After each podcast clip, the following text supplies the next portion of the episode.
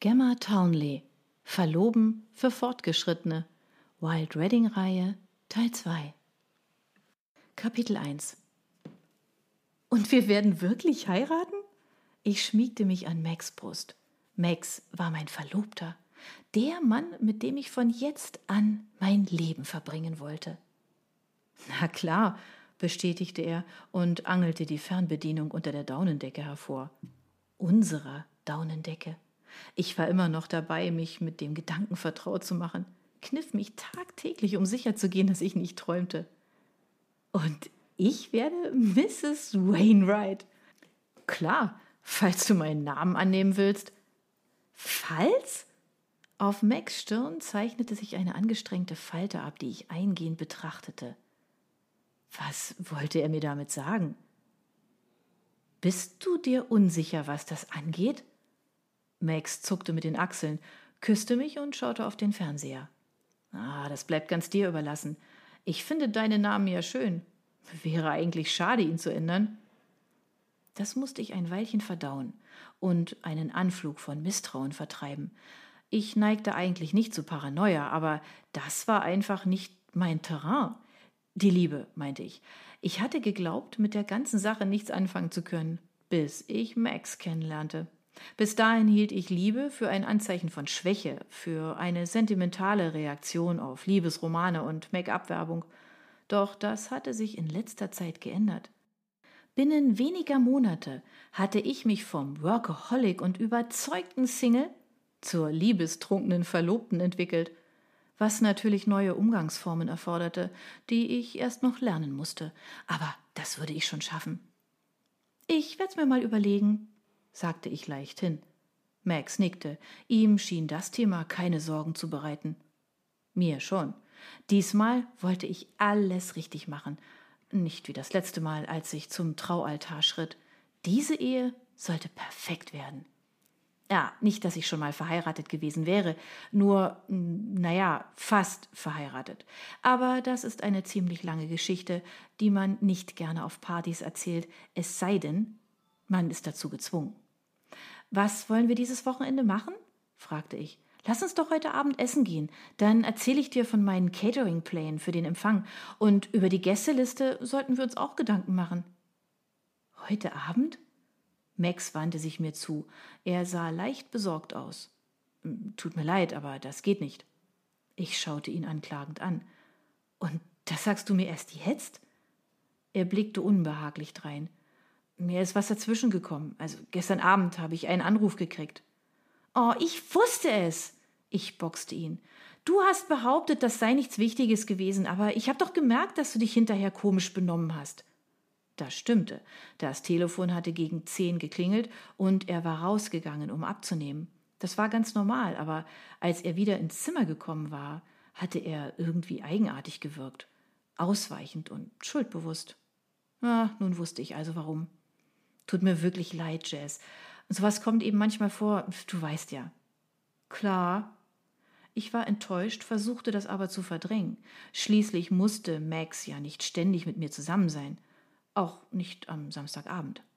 Ist was Geschäftliches, äußerte er mit einem Achselzucken. Ich muss mit einem Kunden essen gehen. Ich nickte und hoffte, dabei möglichst verständnisvoll auszusehen. Es würde mir gelingen, verliebt und stark zugleich zu sein, sagte ich mir streng. Wenn ich mich genügend anstrengte, würde ich das auch schaffen, der Überzeugung meiner Oma zum Trotz. Meine Großmutter hatte nämlich nicht viel von der Liebe gehalten. Die Liebe war der Ruin meiner Mutter gewesen, das hatte Oma mir immer wieder erzählt. Falsche Hoffnungen, Unvernunft, Charakterschwäche und Verlust der Moral. Das alles wurde durch die Liebe verursacht. Mom war bei einem Autounfall ums Leben gekommen, aber das hielt meine Großmutter nicht davon ab, Moms Schwäche für Lippenstift, ihre immer hochrutschenden Röcke und ihre Neigung zu großen, gut aussehenden, dunkelhaarigen Männern für ihren Tod verantwortlich zu machen. Denk immer daran, hatte Oma mir mindestens einmal die Woche mitgeteilt, dass du es nur durch harte Arbeit und Unabhängigkeit zu etwas bringst im Leben. Betrachte die Liebe als deinen Feind, Jessica. Am Anfang merkst du es vielleicht gar nicht, aber im Laufe der Zeit wird die Liebe dir alles zerstören. Bei alledem darf man vielleicht nicht vergessen, dass mein Großvater meine Oma genau zu dem Zeitpunkt verließ, als sie gezwungen war, mich bei sich aufzunehmen. Auch dafür machte sie meine Mutter verantwortlich. Und mich. Und die Männer im Großen und Ganzen. Ehrlich gesagt war meine Kindheit nicht gerade ein Zuckerschlecken. Na schön, sagte ich.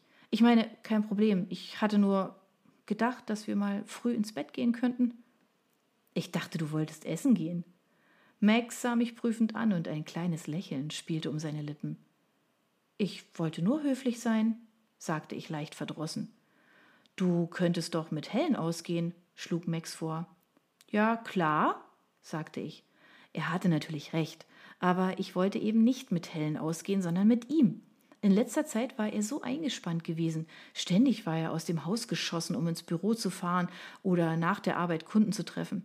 Ich hatte ihm x-mal angeboten, ihm zu helfen, aber er hatte jedes Mal abgelehnt und verkündet, ich solle mir keine Sorgen machen, alles sei bestens. Und das stimmte ja auch. Ich wollte nur, naja, eben den Abend mit dir verbringen. Max nickte. Ich weiß, tut mir echt leid. Ich würde auch nichts lieber tun, als den Abend mit dir zu verbringen. Es ist nur, du weißt schon, ich bin jetzt Geschäftsführer. Ich muss eben meinen Job machen.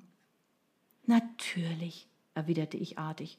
Tatsächlich war Max wild entschlossen, in seiner neuen Position erfolgreich zu sein, und dafür musste er seine gesamte Zeit opfern.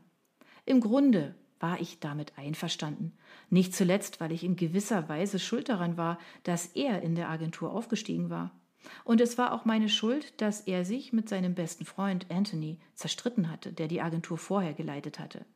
Max hatte mir immer gesagt, etwas Besseres hätte ihm gar nicht passieren können, aber dennoch, ich sollte ihn jedenfalls unterstützen. Aber ich könnte doch mitkommen. Der Einfall kam mir spontan. Sein Kunde war ja auch mein Kunde. Ich war jetzt Etatdirektorin bei Milton Advertising seit vier Monaten. Max hatte mich befördert, nachdem ihm jeder in der Agentur versichert hatte, man würde ihm keine Vetternwirtschaft unterstellen. Nein, es. Max runzelte die Stirn. Ist noch ein potenzieller Kunde, nicht diese Art von, ich meine, ich sollte mit ihm alleine sein. Ich denke, das hat er sich auch so vorgestellt. Tut mir leid, Jess. Ach so? Ich biss mir auf die Lippe. Nein, nein, macht ja nichts. Kein Problem, wirklich. Ich blickte im Zimmer umher. Es war tatsächlich kein Problem. Bevor ich Max kennenlernte, hatte ich so viele Samstagabende ohne ihn verbracht, da sollte ich doch diesen einen problemlos verkraften. Ich könnte ein Buch lesen oder eines der Nachrichtenmagazine, die sich auf dem Küchentisch stapelten, oder ich seufzte. Ich hatte auf nichts davon Lust. Ich stehe jetzt mal auf, sagte ich mit leicht gekränktem Unterton, und mach uns Frühstück. Du kannst ja weiter Nachrichten schauen, wenn du willst. Nun sei doch nicht so.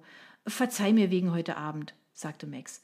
Wie wär's denn, wenn wir stattdessen frühstücken gingen? Dann kannst du mir die ganzen Sachen wegen der Hochzeit erzählen. Frühstücken gehen? Ich überlegte kurz, wog meinen Ärger gegen den Wunsch auf, so viel von Max knapp bemessener Zeit mit ihm zu verbringen wie möglich. Na gut, räumte ich ein, aber es muss ein ausgedehntes Frühstück sein. Und Zeitung lesen ist verboten. Abgemacht? Abgemacht, Max grinste. Aber vorher musst du noch mal ins Bett kommen und dafür sorgen, dass ich überhaupt Hunger kriege. Und wie soll ich das wohl anstellen?